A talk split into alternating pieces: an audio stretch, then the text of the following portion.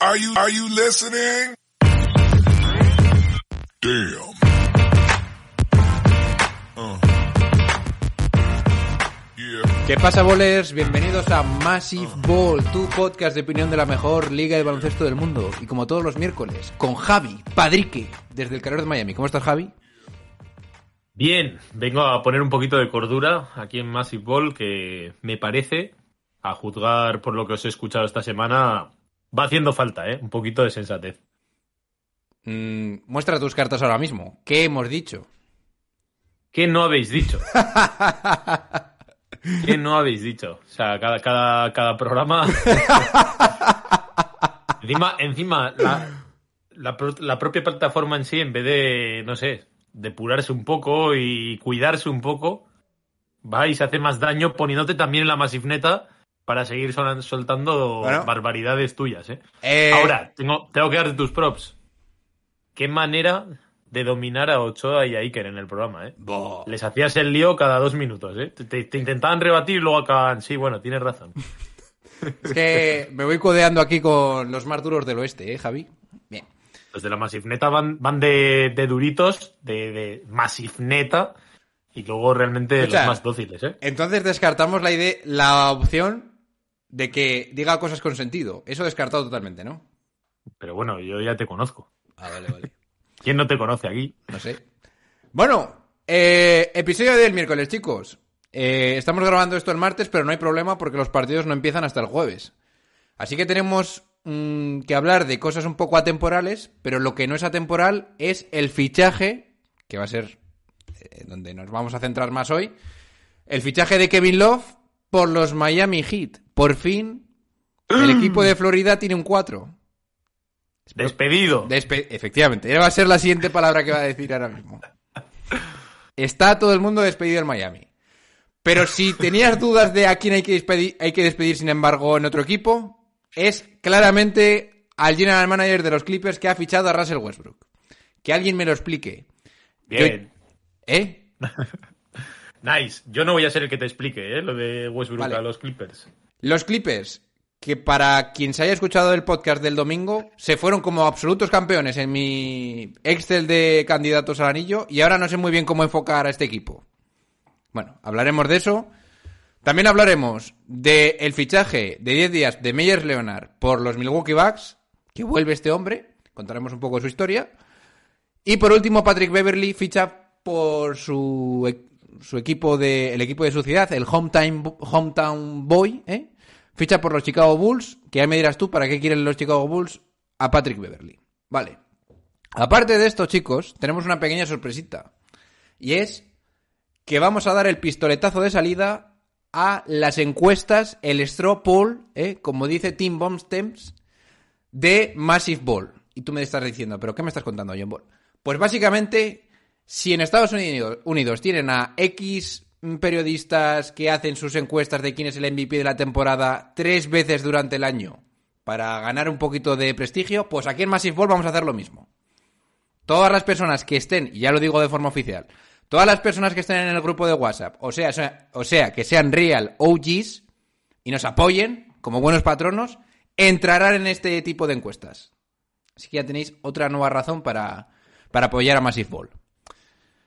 Bien, y luego por último creo que Padrique tendrá que decirme, probablemente lo haga durante el episodio, babosadas de lo que hemos estado diciendo de...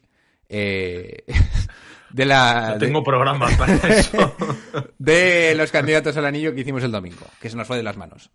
Ese es el programa. Eh, Javi, ¿cómo lo ves? Bien, atemporal, como a mí me gusta. Eh, bueno, atemporal no, porque realmente vamos a hablar de actualidad. Vamos a hablar de, de- del buyout, que al final ha sido un mercado interesante. Y nada, pues deseando intercambiar opiniones y aguantarte dentro de lo que se pueda. Ah, bueno, una última cosa. Antes de meternos con el episodio, ¿quieres echar tu, tu fuego por la boca en referencia al All-Star? Ahora es el momento.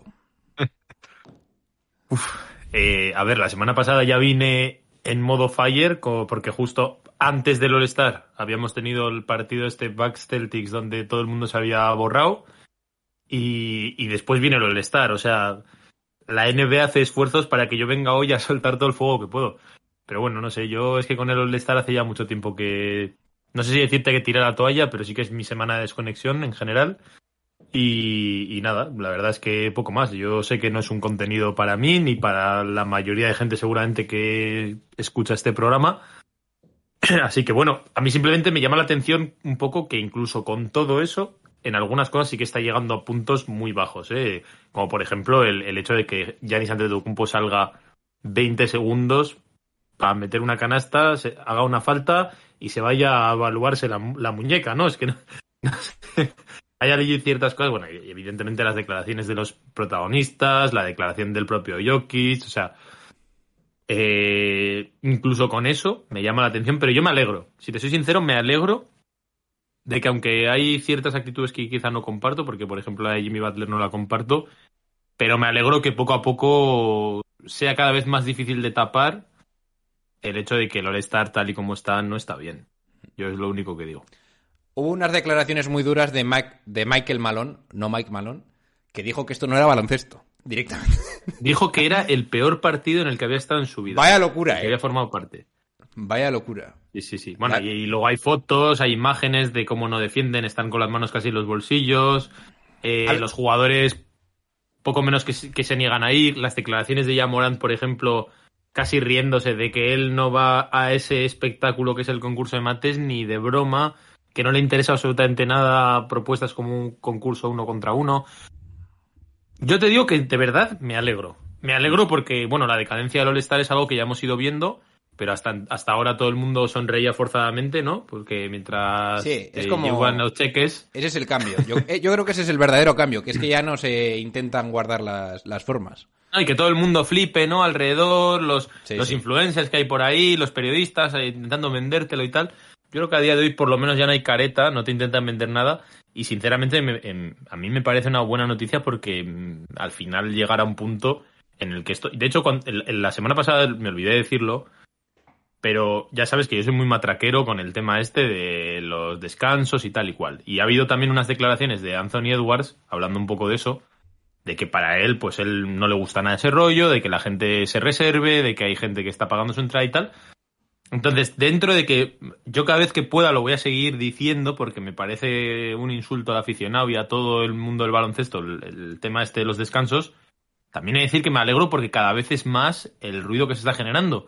Y eso a la larga creo que es positivo para que pueda haber cambios en el All-Star y en la propia regular season, ¿eh? Porque también, y, y con esto acabo, el All-Star realmente me parece nada más que el reflejo de lo que es parte de la temporada regular, ¿eh? El tema de cómo cada vez se lo toman menos en serio, cada vez hay... O sea, me parece que, que todo esto influye, influye bastante.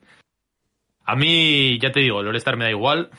Y si hay algo en lo que hay que esforzarse, es en que la regular season tenga sentido y, que realmente, bueno, pues iniciativas, por ejemplo, como la del play-in, me parece que han estado bien. Pues hay que seguir en ese camino para que realmente podamos tener baloncesto día a día. Pero bueno, poco más, la verdad. No, no. Me alegro por los que os lo habéis pasado bien. Ya te escuché el otro día. Tú lo disfrutaste mucho del concurso de mates. Y bueno, pues mientras haya gente que lo consuma y lo disfrute, tampoco me voy a meter Yo el con ellos, concurso ¿no? de mates y el de triples siempre voy a ir ilusionado a ver ese, ese día del All-Star.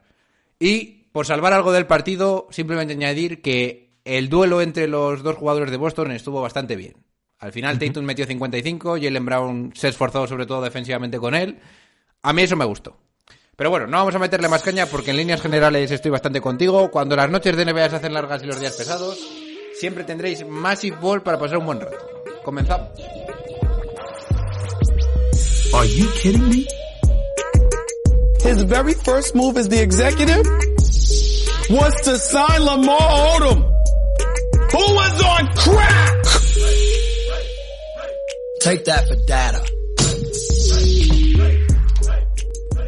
Bueno, pues empezamos con el plato fuerte del día, que es donde yo creo que más nos vamos a enzarzar. Kevin Love ficha por el puñetero Miami Heat. Yo creo que aquí hay que añadir lo siguiente. Kevin Love, jugador que no necesitaba ser cortado por parte de Cleveland, es cortado de una forma un poquito inexplicable y es acabado firmado es acabado siendo firmado por Miami Heat.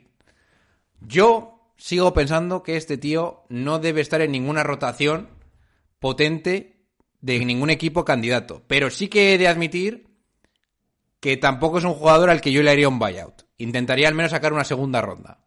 Dicho esto, los Cleveland Cavaliers le cortan. Este año Love estaba promediando 8 puntos por partido, 6,8 rebotes, 38% en tiros de, de, de campo, con un 35% en tiros de 3. Bajando sus guarismos.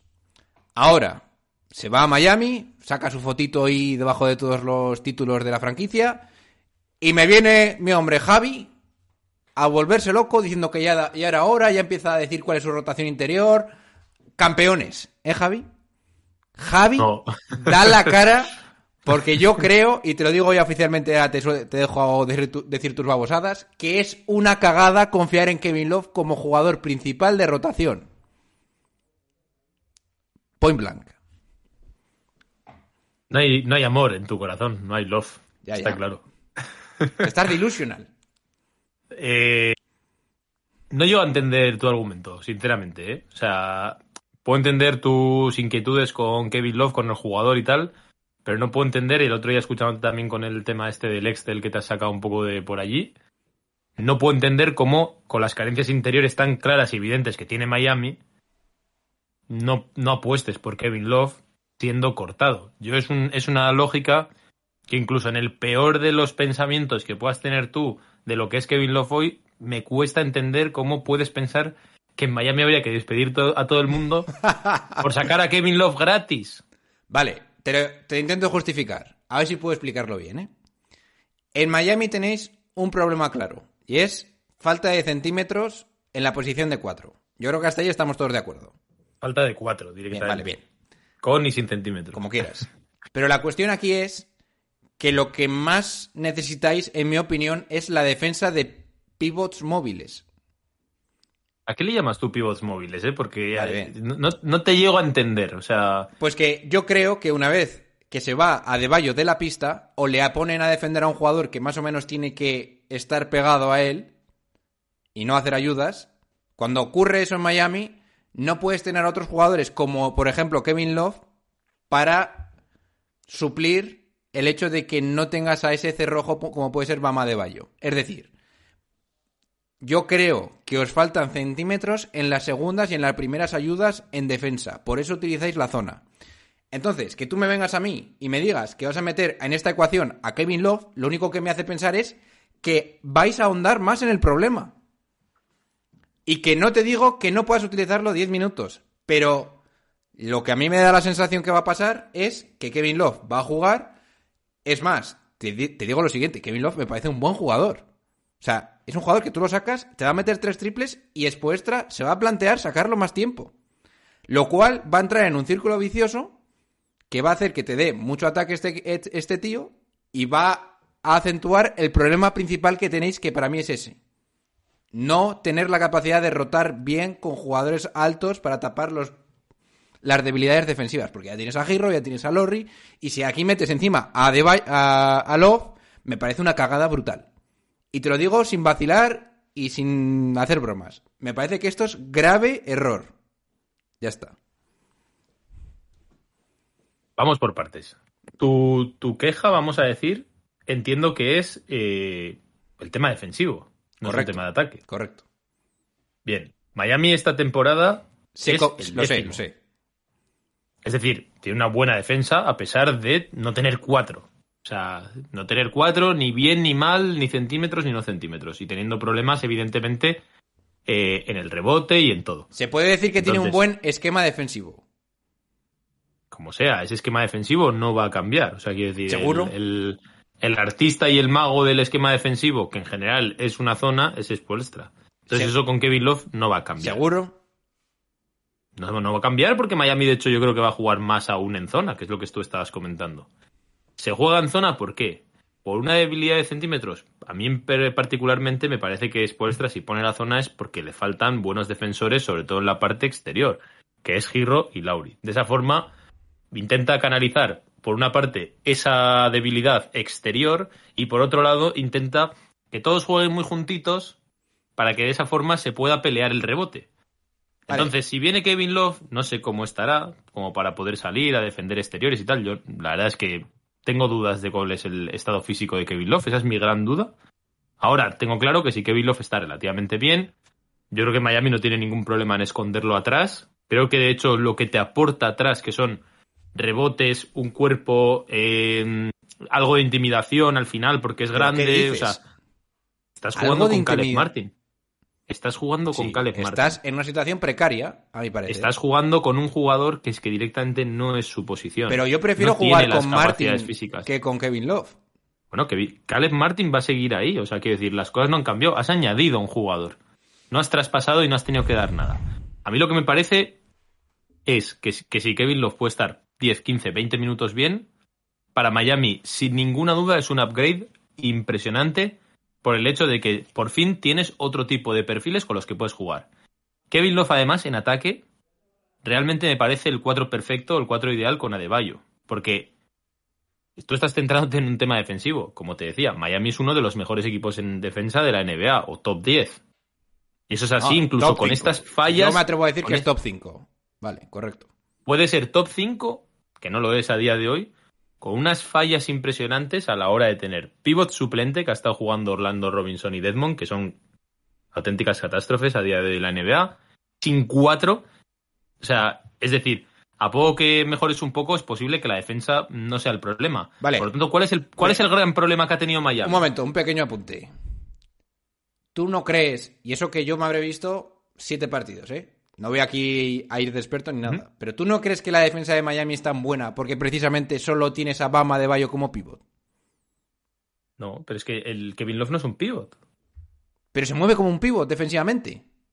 Pero es que en defensa el que hace de ancla absoluta en la zona es Bama de Bayo, Sí, que si precisamente por pones ser un jugador ancla- tan especial. No, eso, no. Bama de Bayo no hace de ancla. A ver, no sé si me estás No entendiendo bien con yo el no sé si me estoy explicando bien tampoco. No es un ancla tipo Brook López, que no se mueve. Precisamente yo te digo que es ancla de que lo cierra todo. O sea, Adebayo es un jugador que se pone debajo de la, que se pone la pintura y dice, yo te cubro en todo. Vale, o sea, Bama Adebayo está en todas partes. Vale, Javi, tú has jugado baloncesto, ¿no? Claro. Vale. O sea, digamos que Bama de Bayo es el que se pone en el medio de la zona para hacer las segundas ayudas cuando entran las personas, ¿no? A la canasta. ¿De acuerdo?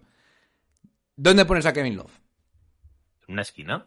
Pues yo digo, de- se va a la mierda la defensa de Miami. Si eso ocurre, ¿Pero por qué? porque, porque van a atacar siempre por ese lado, vas a tener que hacer ayudas, van a empezar a rotar el balón, triple, pum, pum, se acabó. Bueno, pues ya, ya veremos cómo lo solucionan. Eso no me preocupa nada. Si es por un tema de ¿Cómo que no esquema, preocupa? no me preocupa. La defensa preocuparme en Miami, John Ball. Es que la que defensa es lo único que te mantiene en los este partidos. año Miami Heat, Pero hay Javi, un problema la muy defensa claro. es lo único que te mantiene en los partidos. Sin la defensa morís. Te voy a decir una cosa. ¿Cuál es el gran problema que tiene Miami Heat? Es uno de los Lorry. peores equipos, uno de los peores equipos en porcentaje de triples y en puntos por partido, ¿vale? Está entre los tres peores equipos en ambas categorías. ¿Me estás diciendo en serio que hay que despedir a la gente por fichar a Kevin Love 100%. Por la defensa? Cuando Miami no la mete ni en una piscina en el triple, ni, ni mete puntos. Y es un tío que precisamente poco le quedará. Pero sin duda lo que le queda es poder quedarse abierto, recibir y tirar. Y rebotear. Pues Básicamente por, por a mí- envergadura. a mí esto 10-15 minutos. no me cuadra. Y luego el resto, a nivel defensivo y todo eso, aparte de que Miami tiene posiblemente el mejor especialista defensivo de toda la NBA, que es Spolstra. Tienes además, como estábamos comentando, a Highsmith, que sí que es un 4 a nivel de perfil interesante. Y tienes a Caleb Martin, que es decir, si las cosas me salen mal, vuelvo al... ¿Perdona? Highsmith es malo. Bueno, es un tío cumplidor, sin más. Tampoco es gran Joder. cosa. Malo no me parece. Malo no me parece. Limitado. Limitado, sí. Vale. Y sobreexigido también, pero precisamente eso es lo que te estoy diciendo, que es, si no te sale bien con Kevin Love, vuelves al plan inicial que era Caleb Martin. Ya sabes lo que tenías. ¿Qué has perdido firmando a Kevin Love? Vale. No puedo entender que te parezca mal firmar a Kevin Love. No puedo entender que pienses que con Kevin Love Miami ¿Cuál- va a ser peor. Yo O sea, creo, es imposible pensar que Miami va a ser peor. yo creo, yo sinceramente creo que Miami con este fichaje va a empezar a producir ciertas dinámicas en su equipo que van a ser contraproducentes cuando de verdad van a ser meter triples. Y, y anotar puntos. Van a per... No, te lo estás llevando siempre a tu terreno. Y ayuda. Y, y te voy a decir una cosa, ya que has visto menos partidos de Miami. ¿Sabes cuál es el gran problema que tiene Miami en la defensa? Precisamente que los demás equipos, en esta NBA del mismatch, buscan una y otra vez sacar a Deballo de la zona. Sí. Y por tanto, Pues justo es lo que jugarle me da uno miedo. contra uno a Deballo, con el que después en el rebote se queda un Hero, un Lauri o alguien así, o Vincent o quien sea, en el rebote totalmente expuesto. Para eso está Kevin Love. Vale.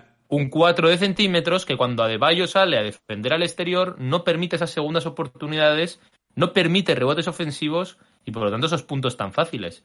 Y eso te lo da Kevin Love, no te lo da Caleb Martin. Vale. Yo lo que te digo, yo creo que para mí Alex Martin es fijo en cualquier sitio.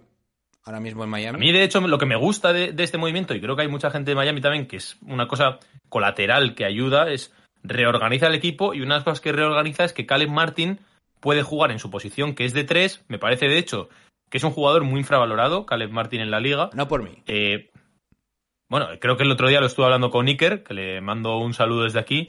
Pero tu- básicamente me vino a de decir que partes, era. ¿no? Me di- vino a decir que era la nada absoluta. No, y Caleb Martin, no. como un suplente de tres. Eh, ah, bueno, y el otro día tampoco lo mencionasteis como, Como un, como un defensor de aleros. Tampoco lo mencionasteis como uno de los defensores de aleros. Pero en la Miami. justificación es que juega de cuatro. Por eso no puedo subirle en ese baremo. no juega. Vale. Pero que es, es un defensor de treses también. Vale, pero yo. De aleros altos. Bueno, Javi. Yo te lo puedo Dijiste que explicar. solo estaba Jimmy Butler, que ya es titular. Vale. Yo a lo que me refiero, Javi, ya por- con esto zanjamos, es que mi instinto baloncestístico me está diciendo que una mezcla en la que tu máxima estrella no tira de tres, o tu segunda máxima estrella no tira de tres, Kyle Lowry, Kevin Love y los problemas del ataque que estáis teniendo por tener que estar forzados a sacar a Oladipo, a Caleb Martin a veces y todas estas cosas, todo esto yo creo que está enmascarado por la por el gran por la gran temporada de Adebayo y de Jimmy y en algún momento va a explotar. Ojalá me Pero va a equivoque. ser por culpa de Kevin Love. Es que eso es lo que no puedo Yo creo que lo de entender, o sea, Kevin Love es la gota que coma el vaso. Intento entender tu lógica y no, no la Bueno, saco. bien. O sea, quiero decir, Kevin Love te ayuda al triple a abrir el campo. Es una Te cuestión ayuda a cubrir a Deballo. fundamental. Te ayuda a ordenar el equipo. Que el sí, tema de sí. Lauri, evidentemente, se tiene que solucionar. sobre el papel mola mucho. Si Lauri sigue jugando en el nivel que está jugando ahora, tiene que salir al banquillo. Y eso es algo que muchas veces me parece que no, no dimensionamos del todo el tema de que para mí hay como un 70% de la temporada donde hay ciertos equipos que aunque las cosas no vayan bien, siguen por el mismo guion y cuando ya se acelera y empieza a venir la hora de la verdad, hacen esos cambios que nadie espera, ¿no? Este se va al banquillo, este tal. Me parece que el caso de Lauri, lo llevo comentando tiempo, va a volver ahora dentro de poco de la lesión y como siga en el plan que está, no va a jugar por decreto, ya no tiene Miami por qué hacer eso. Entonces, eh, a mí me parece que la adición de, Kevin Love, te voy a decir una cosa, no sé cómo va a salir, nadie tiene una bola de cristal, no la tienes tú, no la tengo yo. Me parece que por lo menos sobre el papel es el mejor movimiento que podía haber hecho Miami. Y dos, que después del otro día estar desolado, destrozado como todo el mundo, creo que al final el tiempo, dentro del desastre a nivel salarial que tiene Miami, de las pocas posibilidades que tiene de moverse, creo que viendo todo el mercado de- del deadline y los buyouts, creo que el movimiento que han hecho es el mejor. Porque en el caso de haber apostado por un Vanderbilt, un Crowder, algo así, hubiesen tenido que dar assets. Entre dar cinco segundas rondas por Crowder o dar mm, cosas por llevarte a Vanderbilt, que además no tenía, no tenía triple ni nada, se han llevado a un jugador que encaja quizá el que mejor y sin tener que dar absolutamente nada, solamente teniendo que malgastar el contrato de Deadmond y dar una segunda ronda. Por lo tanto, mm, creo que en ese sentido, no sé si llega al aprobado, porque yo creo que queríamos un poco más, ¿no? Y viendo un poco cómo ha sido toda la temporada, me parece ser un poco generoso, pero prácticamente eh, Riley yo creo que puede respirar bastante más tranquilo y tiene... Miami vuelve a ser un equipo reorganizado, reestructurado, porque además ha firmado también a, Cody Zeller, lo cual le da cierto aire en no esperar a Jure Seven. Y creo que por lo menos ya lo que tenga que venir con Miami en el resto de la temporada, no lo sé. Pero sí que ya vemos un poco de sentido, un poco de coherencia. Va a ser un equipo mucho más reconocible. Vamos a poder eh, no estar echando de menos simplemente tener cuerpos o simplemente tener assets.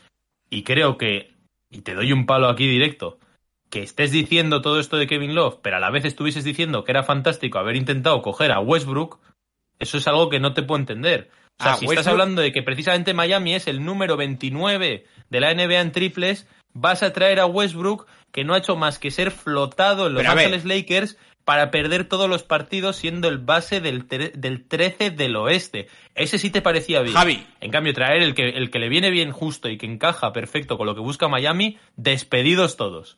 Vaya, Yo- vaya escucha, huevos, ¿eh? yo creo que estás utilizando las palabras que te convienen. Yo dije. No, no, tú lo dijiste el otro día en el- en el programa. Frena, frena.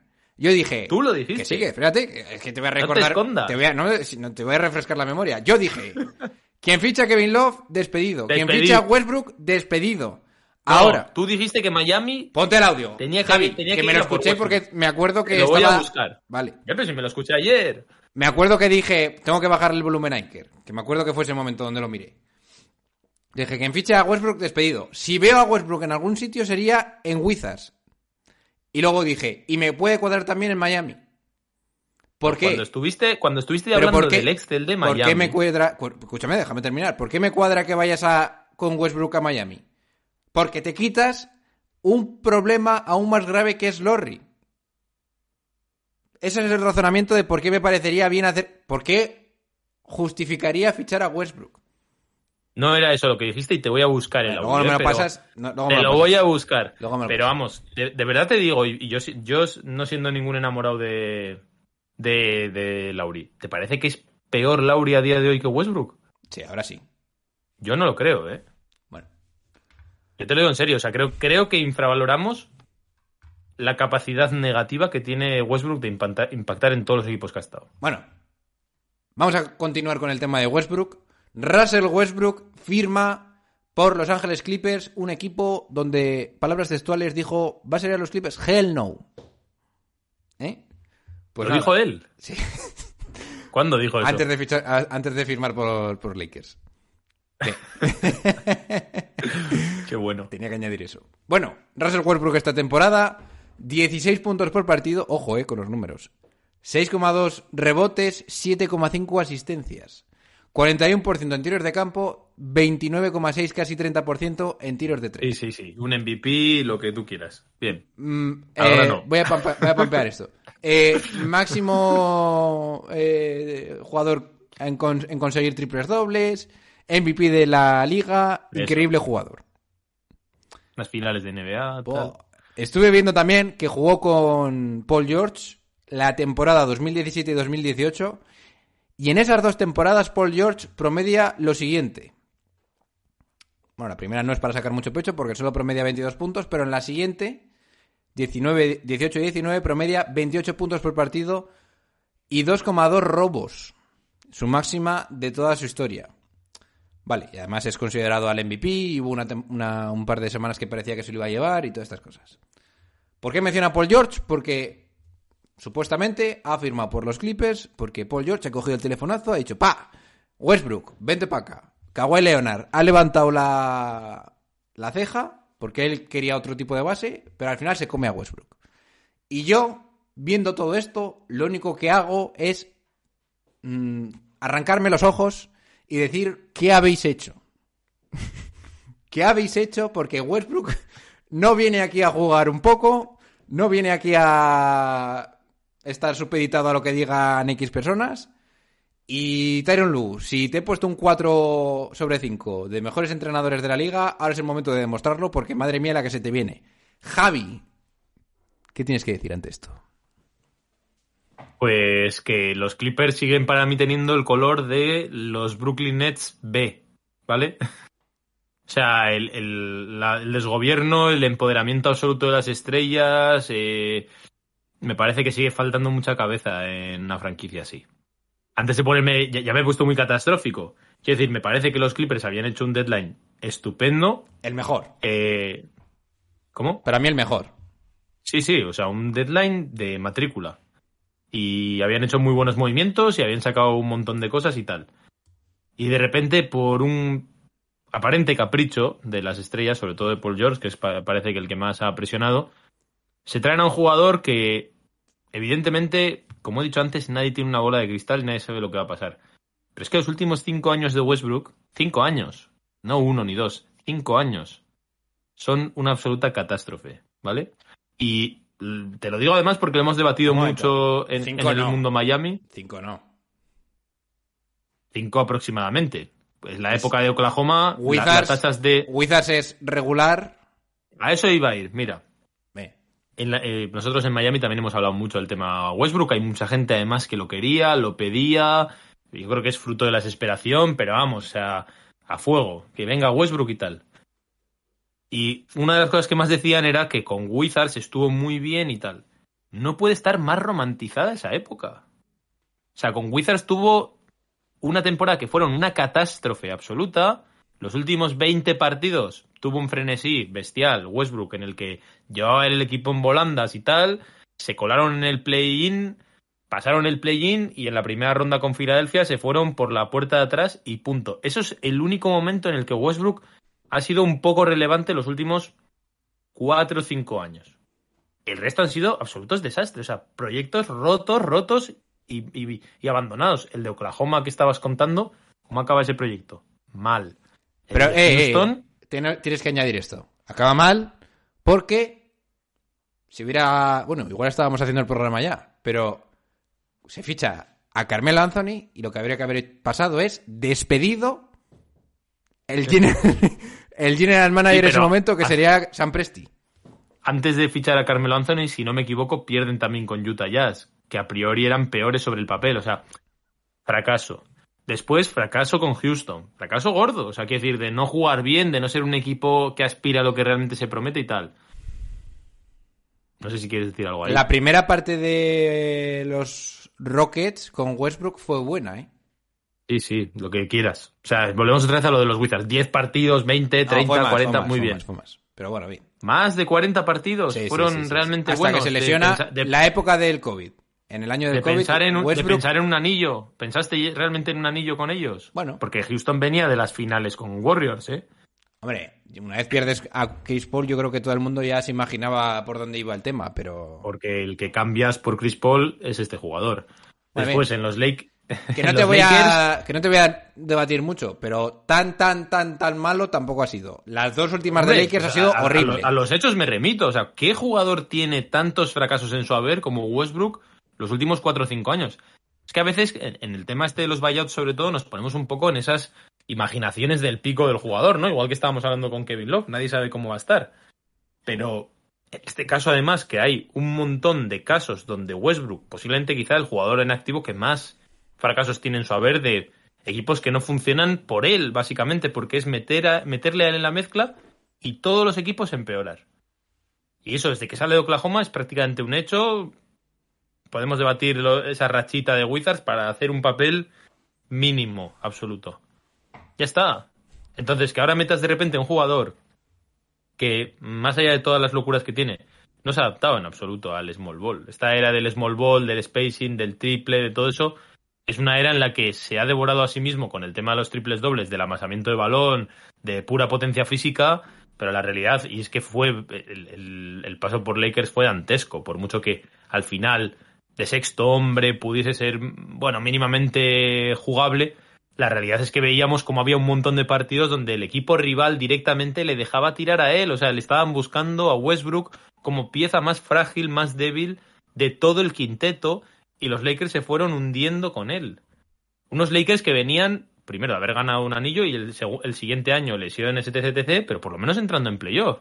Entonces, no sé, o sea, quiero decir, me cuesta mucho ver un escenario donde haya una ganancia real teniendo a Westbrook en, el equipo. Y creo que los Clippers, que por fin parecía, que de hecho justo es todo lo que no necesitaban.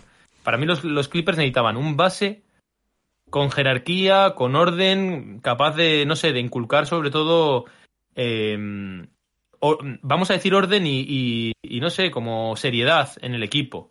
Y creo que Westbrook es todo lo contrario, es locura, es desorden, es, es mm, mucho ego, porque además yo creo que al final a Westbrook, así como a otros jugadores quizá el propio devenir de la NBA les ha dado golpes y les han enseñado a ser menos maduros, o sea, perdón, a tener que bajar un poquito los humos y reacondicionarse a un nuevo rol, y algunos lo han hecho. En el caso de Westbrook, es que la NBA de por sí no le está, no le está enseñando buenas cosas, porque a pesar de ser vilipendiado por los expertos, opinadores, la, la público, las aficiones y tal, la realidad es que vaya donde vaya, siempre lo ha querido alguien importante. Las propias estrellas, no sé si guardándose un poco la espalda los unos a los otros, pero a Lakers llega por, por petición de LeBron James. Ahora llega por petición de Paul George. O sea, no, no está teniendo esas curas de humildad Yo, de realmente pasar ahí por ser secundario. ¿no? yo cuando le reclama, por así decirlo, a LeBron James, aunque tú creas que a mí me daba asco ese movimiento, entendía lo que quería hacer LeBron James. Lo A mí entendi- ta- o sea, yo, lo yo no lo vi entendía, tan ¿eh? mal tampoco. Lo Sí, sí. entendía en plan, hostia, eh, estoy empezando a envejecer, este tío está loco, eh, otra cosa no, pero jugar juega siempre y tal. Yo eso lo entendía. Y me pareció hasta correcto. Y es más, me acuerdo que la mayoría de la gente en Massive Ball en ese año pusimos a Lakers primeros. Porque yo creo que todo el mundo contaba con esto a lo que te estás refiriendo tú, con que se iba a adaptar a la nueva NBA. Porque si eso ocurría y tiraba menos y no tiraba más de mid-range y más o menos intentaba ser una versión más, pues más director de orquesta, pues eso yo lo entendía muchísimo y, y me parecía hasta encajable con LeBron. También contábamos con que Anthony Davis iba a ser un tío que Claro, no- sí, sí. Influye en muchas cosas. entonces, también, bueno, yo eso lo entendí. Ahora, lo que. La única razón por la que puedo ver que esto pueda salir bien y contraargumentarte a ti un poco es que ahora Westbrook va a ir a matar a todo el mundo y especialmente a los Lakers y a demostrar lo que le han vejado en la, en la franquicia de Los Ángeles. O sea, this is it. O cambias ahora o is over. Ya no hay otra ya no hay otra opción. No hay otra no hay otra alternativa, no, otra oportunidad para que demuestres que has cambiado y que te adaptas a lo que te pide el equipo.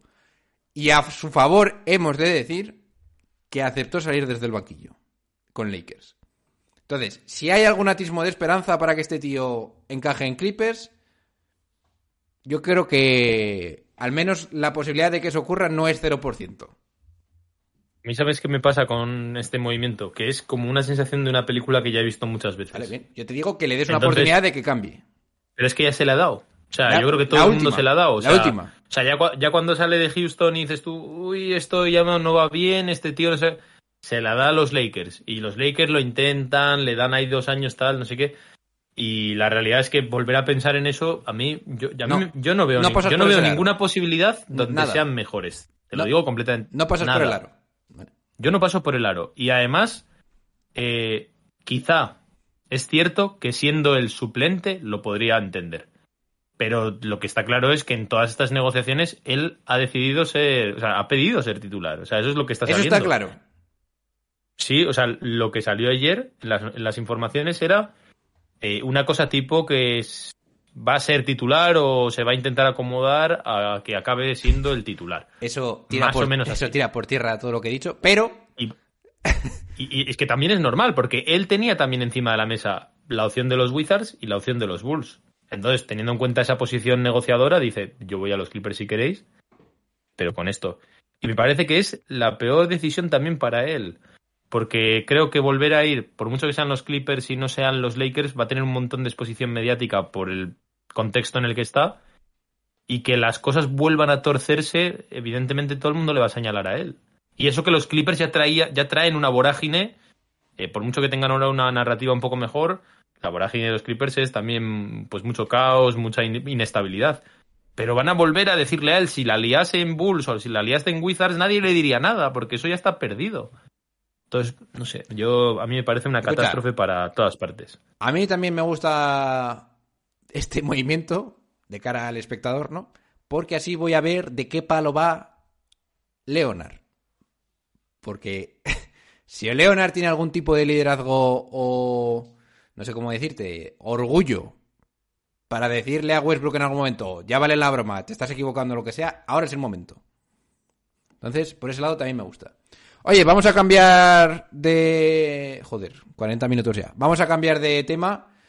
Vamos a dejar un poquito por encima estos dos fichajes. Meyers Leonard ficha un contrato, hace un contrato con- de 10, a- de 10 días con los Milwaukee Bucks. Le van a probar. Ya sabéis que este tío fue cortado de la NBA en general por los comentarios antisemitas cuando estaba en Mi- en Miami. No hay mucho que añadir. A ver qué tal va. A mí no me extrañaría que funcionase, fuera bromas, porque yo creo que tiene me imagino que no se habrá bajado de forma, lo que sea, que no se habrá dejado de llevar, así que igual puede funcionar. Y Patrick Beverly ficha por los Chicago Bulls, no sé para qué, no sé por qué. Yo me hubiera ido, yo me hubiera ido a un contender, pero bueno, él sabrá lo que hace. Hombre, no lo han querido, está claro. ¿A qué contender, qué contender quedaba que lo quisiese y que él haya decidido irse a Bulls? Pues hombre, yo soy, pues yo qué sé, un Milwaukee, yo le ficho. Pero no, para- o sea, si eso hubiese pasado, se hubiese ido para allí, ¿no crees? No, no, sí, sí, pero te quiero decir que error. Sí, sí, sí, sí. Yo veo a Patrick Beverly y le digo, oye, Ah, dices error por parte de Milwaukee, Milwaukee de, de no de ofrecerle algo. a por Beverly. a mí me parece Vale, que es un tío que en algún partido le puede sacar a que le haga un placaje a uno. que además eso yo lo valoro mucho. Bien. Eh, antes de que se nos vaya de las manos, ¿eh? Y vamos a darle la importancia que esto tiene, porque de verdad quiero hacer esto una tradición, vamos a debatir el primer, le quiero dar el nombre inglés, pero suena un poco raro, straw poll, ¿eh? de Massive Ball en su historia. Básicamente es la encuesta. Vamos a hacer estos pequeños. eh, ¿Cómo se dice? Estos pequeños, estas pequeñas encuestas en momentos clave de la temporada, que no quiero utilizar términos inglés, ingleses, para saber qué es lo que piensa la fanaticada en general de cómo están los candidatos al anillo y el MVP. Entonces, ya digo oficialmente que haremos una a los 26-27 partidos, otra a los eh, 50 partidos y luego la final, donde pediremos quién va a ganar y todas estas cosas y haremos los brackets. Entonces, eh, ahora tenemos la de, digamos, la mitad de temporada, un poquito de dos tercios de temporada. Y, como dije al principio, van a participar todos los Real OGs, los que tienen la segunda suscripción de Patreon, que efectivamente también están en el grupo de, de Massive Ball. Estamos también los colaboradores y todas estas, y todas estas cosas. Entonces, voy a decir quiénes han participado, ¿eh? para darle sus props. Y son los siguientes: Oliver, Alex Serrano, Manuto. Voy a decir los nombres enteros, ¿eh? Con dos, con dos cojones Pericles, ¿eh? El asesino de él. Eh, más. Emanuel Torres. No sé si me va a dejar ver todos, la madre que los parió. Ahora, ahora. Emanuel Torres, Isaac Rivas, Pablo Piñeiro Núñez, Íñigo Lecea, el puñetero Guito, que se le pongo yo mote rápido, Mario Antonio, Zarayuki, Marcus Antón, el loco de los Lakers, Sergio Bobolón Ochoa, Alex el paraguayo, la Natalie, ya firma así la tía, Javi Doc, Ziku, Chaotic, Again, eh, Reckless Jesus, que no sé muy bien quién es este, también te lo digo. no, Jesús sí que sé quién es, pero ¿cómo se pone ese mote? Moreno Ross, Borja Bagües, Javier Álvarez, el de Francia, Hugo, Presidente Benson, Boris, yo, ¿eh? Yo mismo, Jesús García Pensado, Manuel, Cangston, OG, Javi Barras, Pericles, son 57, ¿eh? Héctor Bocanegra, Charlie Barbecue, Manuel Suárez, Ander Rocket, El Criminalista, Charlie Bar... eh, perdón, Charlie Barbecue lo has mandado dos veces, vaya, normal. Jordi, eh, Doctor Ochoa, no, este ya lo he dicho, perdón, Ja- Jacobo León, Eduardo Suárez, Fontecha, Samuels, Julián, y el primero que la mandó, ¿sabéis quién es? El puñetero Javi Rojo del calor de Miami. Yo. Efectivamente. Que está loco. Que también ha mandado la otra el primero. Está loco. Bien, resultados oficiales. Te pediría un redoble de, de tambor, pero no te lo voy a decir.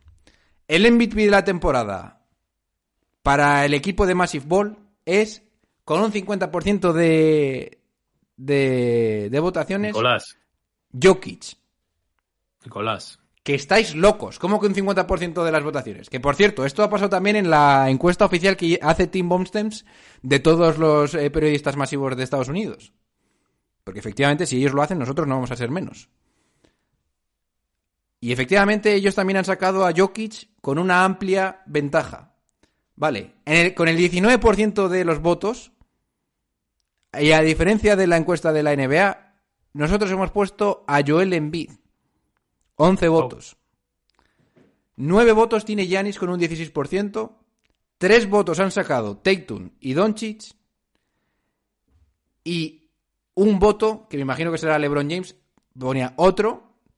Me imagino que el loco de Jorge habrá votado a LeBron James. Pues esos son los datos. 54% para Jokic, 19 para Embiid, 16 para Yanis y 5% para Doncic y Tatum. ¿Te sorprende, Javi? ¿A quién has votado tú, Javi? Dime lo que piensas. Yo he votado a Nicolás también. Por eso estaba seguro de que iba a ser Jokic. Creo que además la narrativa va con él y me parece bien. Me gusta que ojalá se lo lleve por el hecho de, de, dignificar la regular season, de jugar tantos partidos a tan alto nivel y de intentar estar lo más alto de, de su conferencia, independientemente de que haya lesiones a su alrededor y todo. O sea que por mí, estupendo. El segundo yo no lo había puesto en bid, me ha sorprendido, la verdad. Yo creo que, si no me equivoco, había puesto Anteto. Si no has podido poner a Eh, nadie, si no había más que una opción. Ah, vale, solo uno. Bueno, no me acordaba, ¿eh? Porque he hecho, he hecho otra encuesta ayer contigo. Ya. Ya me estas encuestas de. de Luego, John luego os explico esa. Eh, y nada, yo no sé, pues, pues no lo puse, pero en mi cabeza sería ante todo el segundo, la verdad. ¿Vale? ¿Quién crees que será el campeón? Por cierto, yo voté a Yanis. Yo creo que al final se lo va a acabar lle- llevando Yanis. Vale. ¿Quién crees que será el campeón de la NBA? ¿Vale? 57 respuestas. Ojo que esto está muy duro, ¿eh? Con 15 respuestas, 26%, la, el equipo de Massive Ball piensa que Milwaukee va a ganar la NBA. Con 14 elecciones y el 25% de los votos, o sea, solo uno menos, Boston. Vale. 13 votos para Phoenix, 23%. 7 votos para Denver, 12%. Y luego tenemos eh, 3 votos para Warriors, 1 para Clippers y, esto es increíble, 4 votos para Los Ángeles Lakers. Y cero para Miami, madre mía. 0 para Miami. Con Kevin Love. ¿A quién votaste tú? Venga, confiesa. Yo, yo, yo ahora voy a ser un tío estadístico. Si los números me dicen en mi puñetero, en mi puñetero Excel que va a ganar Milwaukee, Milwaukee va a ganar. Ahora, que yo quiero que gane Phoenix, perfecto.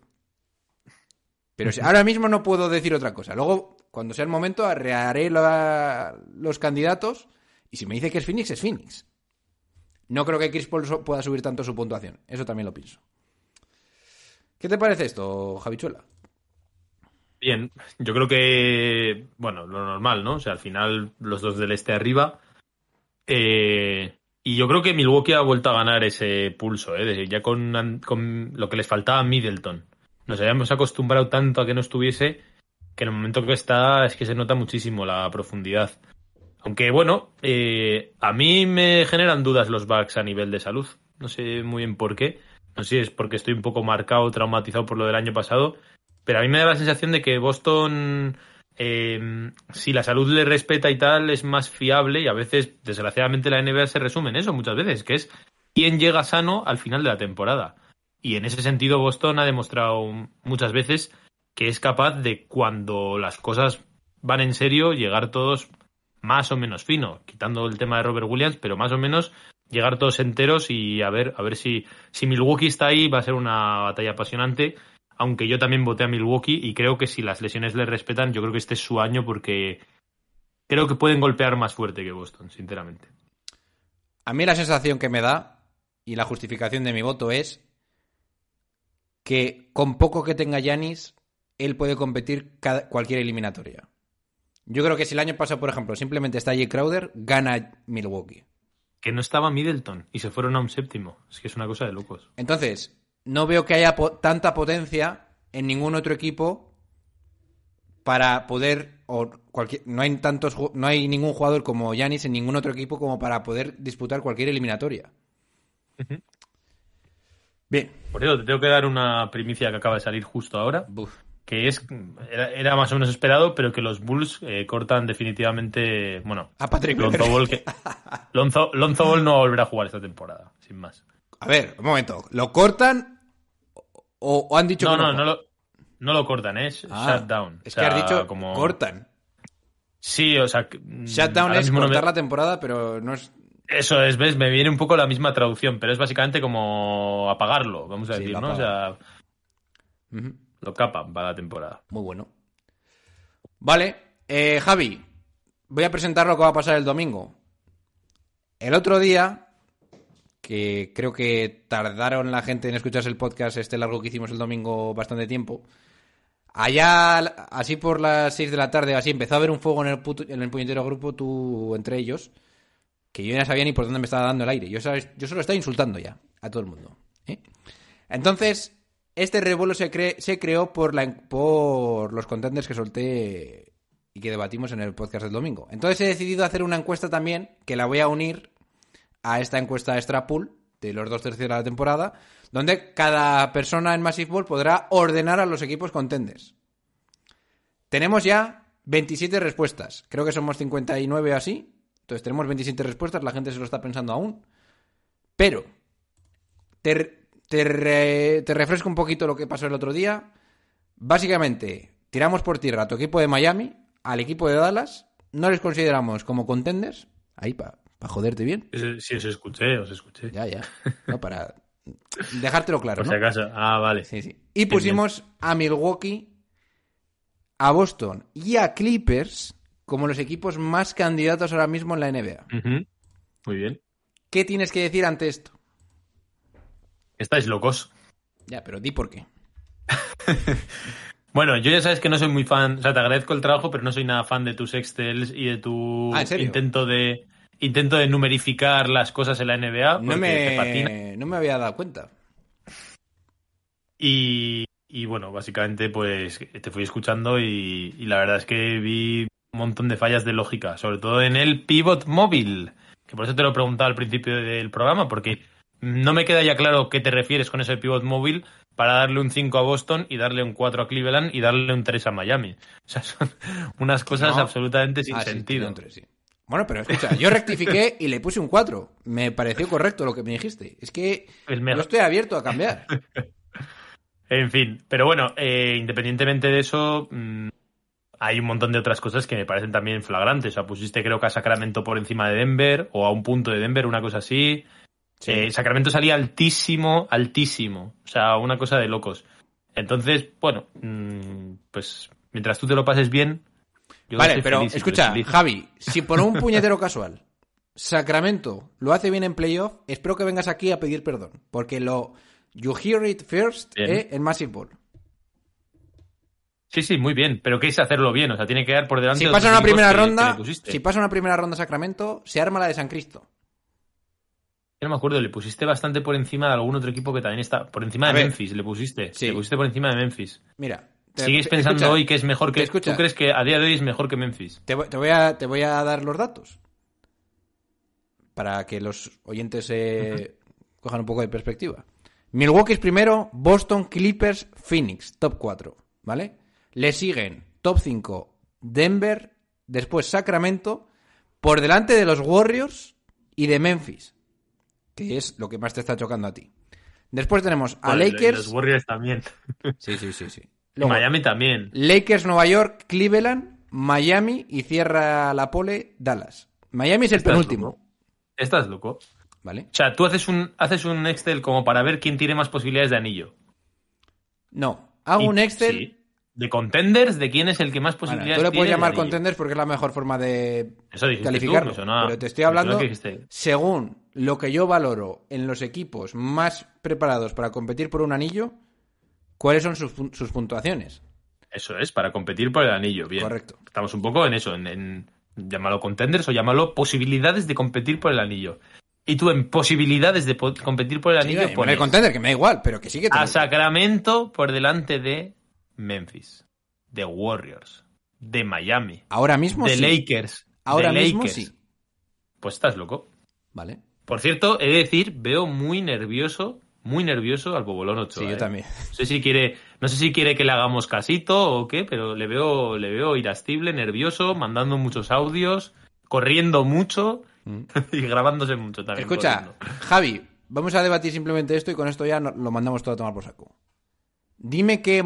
qué, qué- ¿Tú hoy pondrías el fuego, la mano en el fuego No, lo que pasa- y dinero porque Sacramento tiene más opciones de anillo en algún universo paralelo que Warriors, que Miami, ver, que, que- Memphis? Que si quieres, si quieres eh, sacar el aggregate este aquí, que yo diga Sacramento es mejor que Golden State Warriors, o que... evidentemente no. Es que esto es... No, no, no es, no es que sea mejor, porque igual mejor hoy es quién tiene más posibilidades eso es según cosa. tus datos No. de conseguir. No, no. Según tu lógica, es quién tiene más posibilidades de optar al anillo. Sí, y yo te digo que ahora mismo Y tú me estás diciendo que el Sacramento sneak tiene más. el sneak peek, ahora, que esto va Ahora mismo. ahora mismo, los números me dicen que Sacramento tienen más... eh, O sea, mañana, mañana se juega Sacramento Warriors y tú pones dinero por Sacramento. Sí, debería Hoy. hacerlo. Pero lo harías. No lo he, no lo he ¿eh? puesto, pero lo tendría que... sí. Bueno, ¿lo harías sí o no? Pero vamos a ver, si yo digo que voy a eh, basarme en los números para mis decisiones a partir de ahora, tengo que ir Mañana con todo. empieza la serie Sacramento. Sacramento gana. Yo pongo un Sacramento gana. Vale. Y que Memphis también. Sacramento con Memphis. Gana Sacramento. Sí. Y con Miami. Con Miami también. Vale. Ahora, ¿qué, odi- qué di- qué dice la lógica mía baloncestística? Estás es- loco ya estás. Pero, no, ¿qué hay, no hay pero- más que hacer. pero escucha, ¿qué dice la lógica baloncestística mía? La lógica, no los números, que no va a pasar eso. Pero los números dicen eso. Y yo he tomado la decisión de tomar todas las decisiones por los números. Este año, a ver qué pasa. Es que tampoco, tampoco me extraña, porque con el pivot móvil que tiene esta gente, El pivot móvil de Sacramento Yo es la peor nota no que voy, a entrar, no voy a entrar a discutir con un loco, John Ball. Si tú quieres, si, si estás loco y te gusta disfrutar de ello, pues, pues, pues brindemos. O sea, Pero escucha, bailemos. cuando, cuando, cuando Golden State Warriors llegó a las finales, nadie, nadie, lo, nadie apostaba por ellos. Pues yo Bueno, nadie, nadie. Eso también es una, una película que se hacen los propios de los Warriors con ese discursito de todos contra nosotros y tal que le gusta tanto a ellos. Cuando, oye, cuando habían estado sanos, habían arrasado la regular season en la primera parte. O sea, Bueno, escucha, Vamos a ver. Javi, por, por- por- por intentar llegar a algún tipo de lógica aquí. Dime qué número en Sacramento te chirría, ¿vale? Ya sabes que he hecho del 1 al 5. sí. Vale. De Aaron Fox, 4,7 sobre 5. Demasiado. ¿Cuánto le pondrías tú? Pues un. Depende del baremo total, porque claro, lo, lo- me lo comparas con, no sé, con Garland o con quien sea, igual pero- sale mal. Pero escucha, yo es que aquí... 4, 4, 4 con 2. Pero es que yo aquí de verdad pienso que Fox está muy infravalorado en Vale, general pero en si la Kevin. Durant es un 5 o Giannis Antetokounmpo es un 5, Sí. entre Giannis y Pero Fox un- no puede pero, haber ver, 0,3 de diferencia. Pero es un... qui- De es- hecho, Pero Javi, que eso, no, hecho- eso, no se, eso no se explica así. Es un 5 por su situación en el equipo. No, ¿cómo que es su situación en el equipo? A ver, O sea, aquí no o estoy valorando quién es mejor. estás- tú no estoy valorando qué una jugador es- para valor- No estoy valorando quién es el mejor jugador, tabla. Del 1 al 5 con el que vas a valorar a Fox, vas a valorar a Anteto, Sí. vas a valorar a Keegan Murray y vas a valorar a Bama de Valle. Pero estoy valorando tu, maxi- tabla máxima estrella. que- Tu máxima estrella en tu equipo tiene un nivel máximo o no máximo. Pero eso es una norma que te estás. O sea, a mí me parece que eso es. Ese es el razonamiento que utilizar. una norma. Pero no es un razonamiento. Tú tienes un razonamiento que es una tabla, escala Likert del 1 al 5, vamos a decir. 5 siendo el 10, o sea, en plan el Doncic, Anteto, tal, tal. No, pero no es. No y el representa. 1 siendo una basura y una patraña. Pero no puedes. No, no tienes que. Pero ese Fox no puede ser un 4 con 7. Bueno, ¿me vas a dejar explicártelo? 0 con 3 más. ¿Me vas a dejar explicarte? Sí, porque luego tú a la hora, pero escúchame, tú a la hora de ponerlo luego todo en la tabla, com- o sea, Doncic te parecerá mil veces mejor que Fox o no. Sí. Pero, pero Dallas sale mil veces peor porque esa diferencia no se plasma, porque hay solo 0,3 entre esos dos jugadores. Porque luego hay Lo otras demás ya lo variables estás que midiendo están. con el resto de ítems, John Ball. Bueno, Estás midiendo la profundidad, estás midiendo, no sé, más cosas, el pivot, no sé qué. bueno el base potente, o sea, tú estás midiendo ese jugador y, está- y me estás pidiendo que le dé una puntuación cuando tú un 5 entiendo que se la has dado a ese tipo de calibre. Y me estás diciendo que Fox, que me acuerdo ahora mismo, no me acuerdo de muchos, pero me acuerdo del de Jimmy Butler. Me estás diciendo que, Jim- que Fox tiene más puntuación que Jimmy Butler. sí. Porque Jimmy es un 4,5 y Fox es un 4,7. Vale, Con pero eso lo tengo que comparar. la No lo tengo que puntuación- comparar con su propia situación del equipo. Bueno, ¿no? ahora escúchame un poco y. A ver si puedes llegar a entender por dónde van las Que no cosas. sé para qué quieres hablar de estas cosas conmigo si te saco de tus Bueno. casillas, macho. No, pero es que es verdad, porque si no me dejas explicártelo, claro que vas a llevar esto por tu camino. El 5 ejemplifica su valor dentro del equipo y de las cosas que hace que yo creo que sean, que yo creo que son em, más valoradas dentro de un contexto de playoff. Entonces, Fox, ah sí, cállate. Fox ha sido un jugador de los más clutch este año en la NBA. Me estás contando, joder. Y Fox está demostrándome que es un, un defensor de élite. Por eso tiene un 4,7 y no tendría ningún problema en ponerle un 5, ¿eh?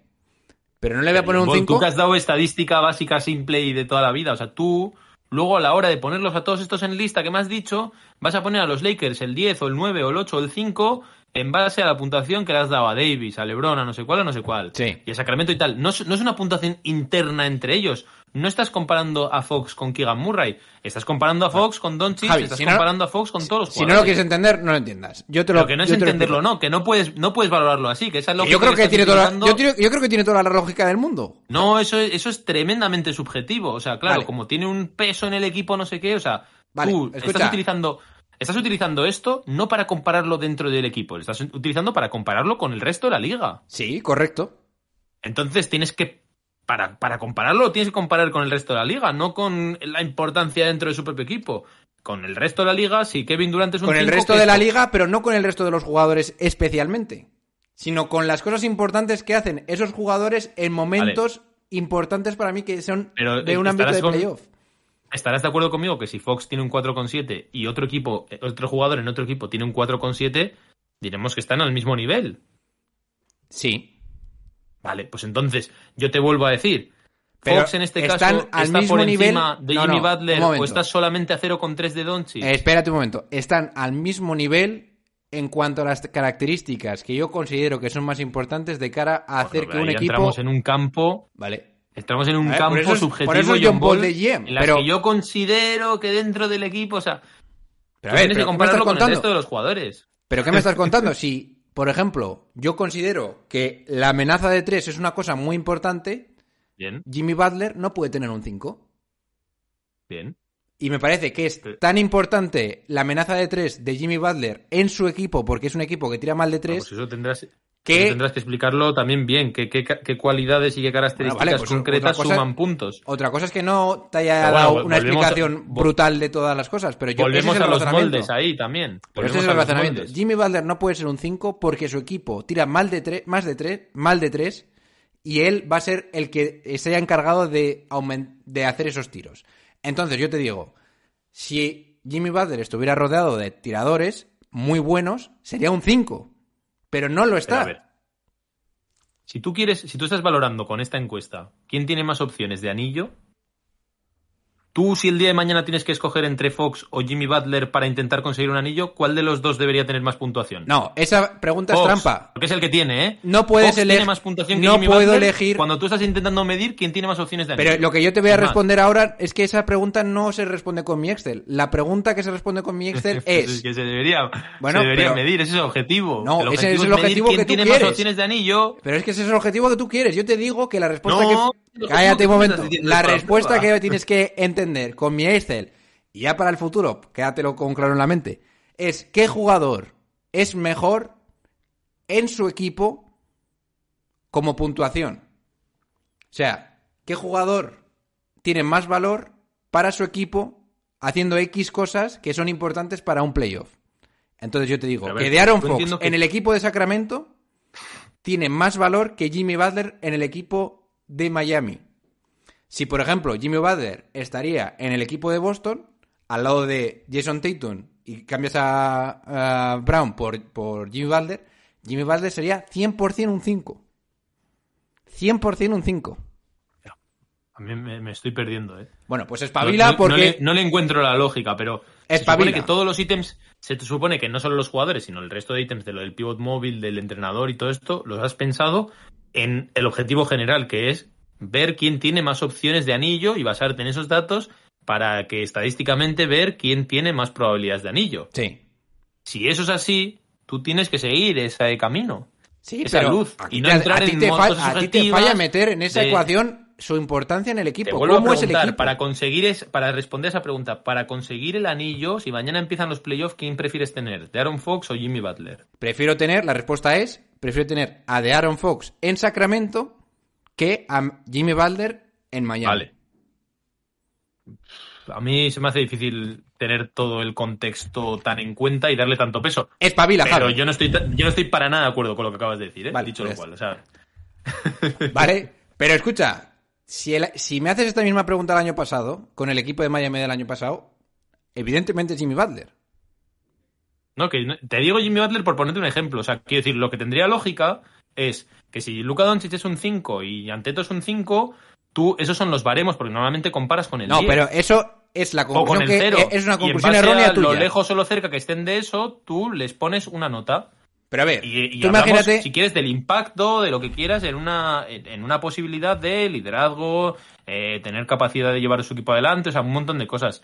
Y ahí, pues te diré mm, cuánto, y ahí me has dicho tú, ¿cuánto es de Aaron Fox? Pues bueno, pues igual le doy un 4, Vale. un 4 con 2. Vale, pues entonces no estás capacitado si es para con- contestar estos números. No estás capacitado. Vale, bueno. Pero Yo escucha- ya hice mi ranking de, de favoritos al bien.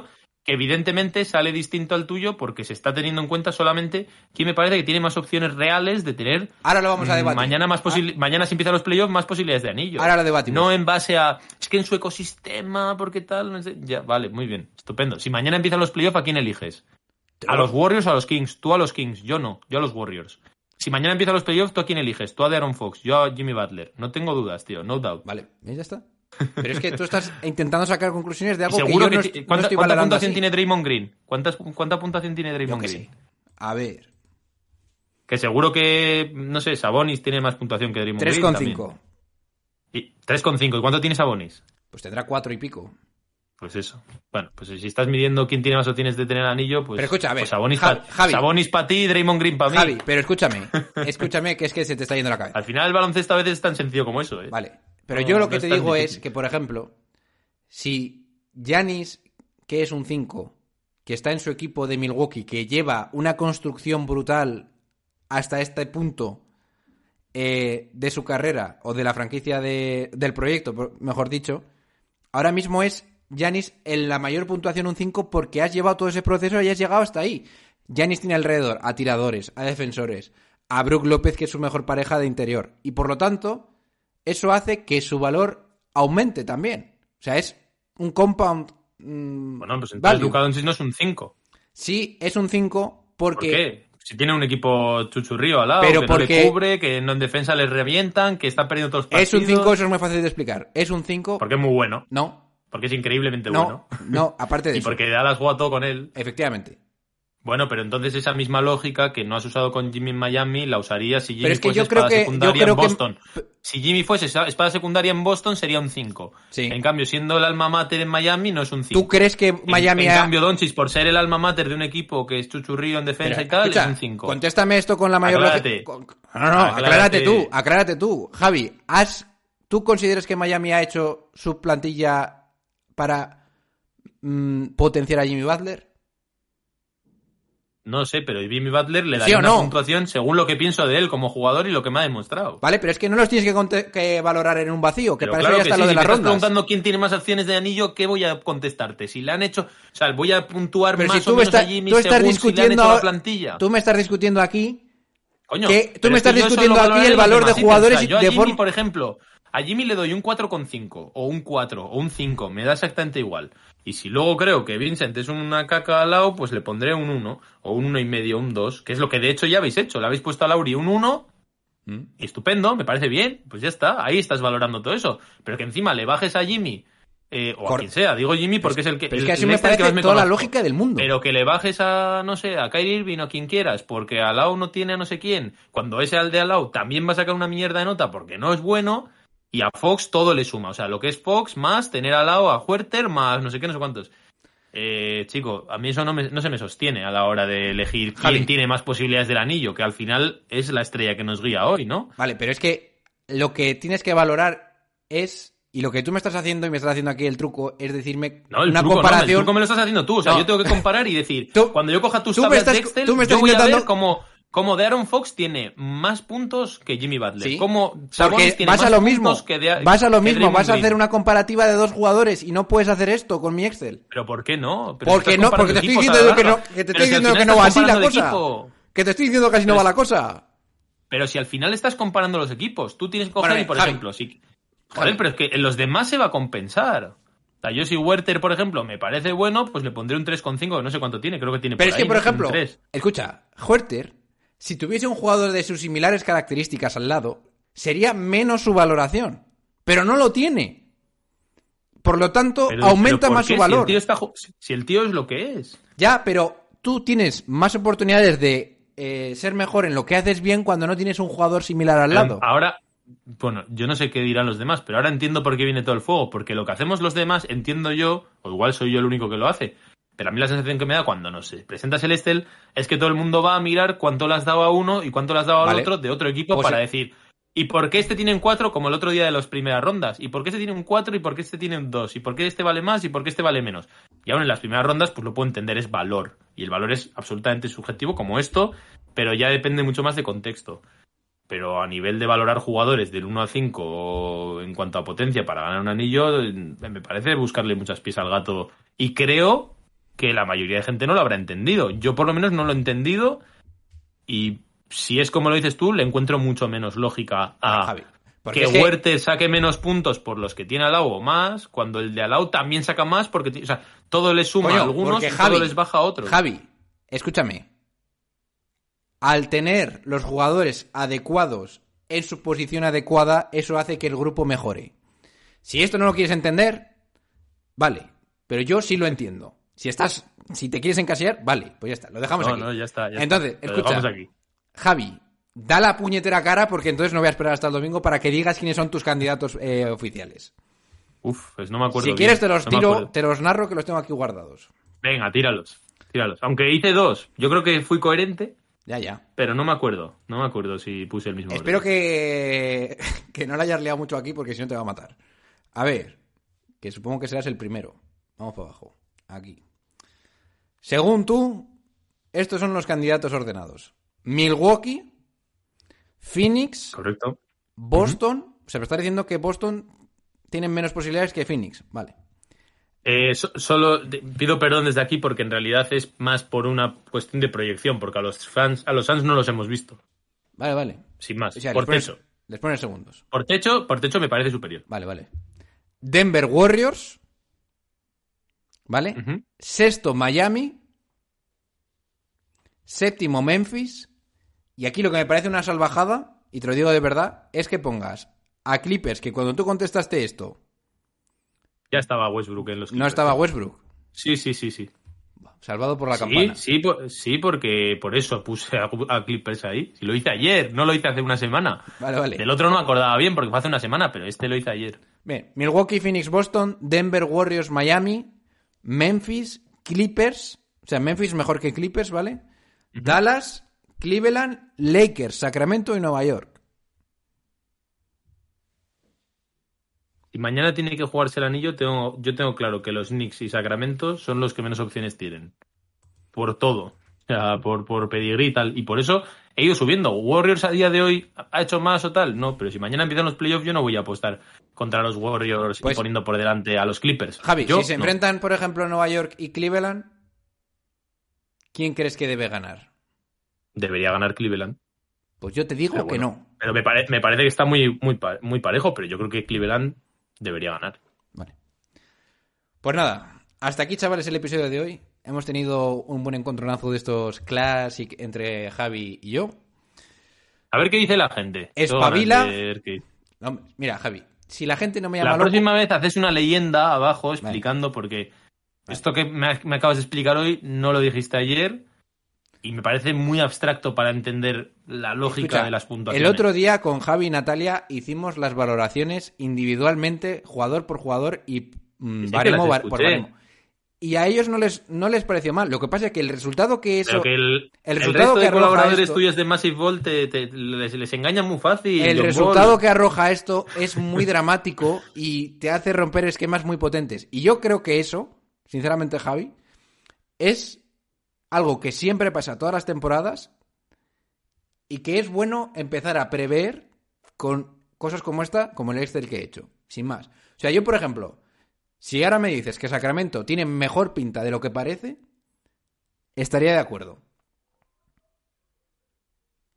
¿Cómo? No te he entendido eso. Si tú ahora me dices a mí, Sacramento, creo que tiene mejor pinta de lo que parece, por los miembros que tiene, por cómo está todo configurado, Sí, sí.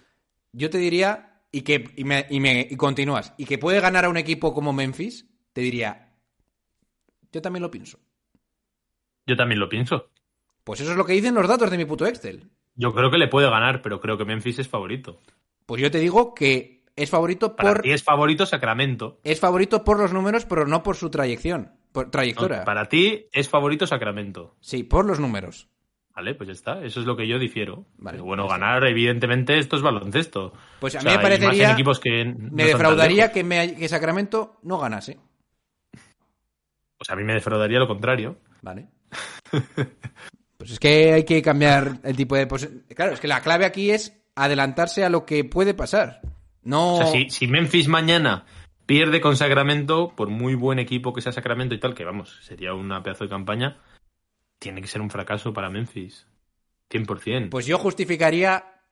y en cambio, si Sacramento pierde con Memphis, tú estarás decepcionado. Pero pero yo dudo mucho que entendería... Oscar esté decepcionado, o sea, que, que Ochoa esté decepcionado, por ejemplo. Pero pues, es que esto Pero tiene más consecuencias, Javi. Si, por ejemplo, pasa eso, mm, Memphis contra Sacramento y gana Sacramento, un GM tradicional como tú diría, tengo que mover la plantilla potentemente porque ha pasado una cosa grave. Y yo te diría que no tienes que hacer eso, sino que tienes que seguir construyendo como lo estás haciendo. Y eso es la consecuencia de haber hecho este Excel. Eso dices que lo tendría que hacer el de Sacramento. No, el de Memphis. Si el de Memphis Ah, pierde el contra de Memphis Sacramento... debería seguir por el camino que va. Sí, y yo creo que, mm, según la historia que han tenido muchos equipos cuando han perdido y se han pagado un batacazo, esa gente, esos GMs, lo que hacen es cargarse bastantes jugadores importantes de la plantilla, lo cual yo diría que no es correcto hacer por lo que acabo de hacer del Excel. Porque creo que es normal perder contra Sacramento. Bien, pues ya está. Ya, no puedo seguir enfrentando ante a- eh, eh, ya, ya con lo de Love, con lo de Westbrook, con lo del otro, ya es suficiente. O sea, Bueno. que vuelvan los partidos. Escucha, Javi, eh, yo intento darle un toque de humor a todo esto, pero de verdad te estoy diciendo en serio esto, ¿eh?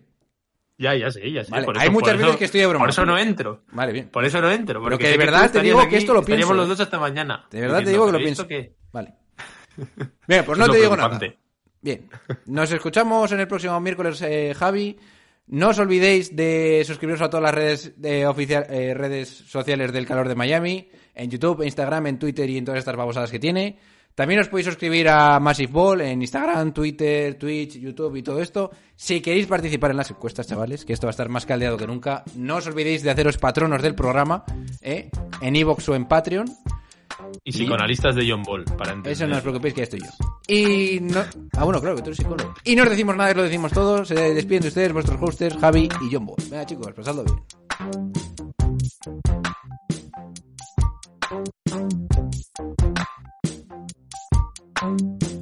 And I got love for David Fisdale too. And oh, by the way, when we talk about girlfriends and wives in the NBA, Y'all need to take a look at Mrs. Fizdale. My God, she's something special. I assure you, you would see why that man is one of the happiest men on earth. Having said all of that, take that for data.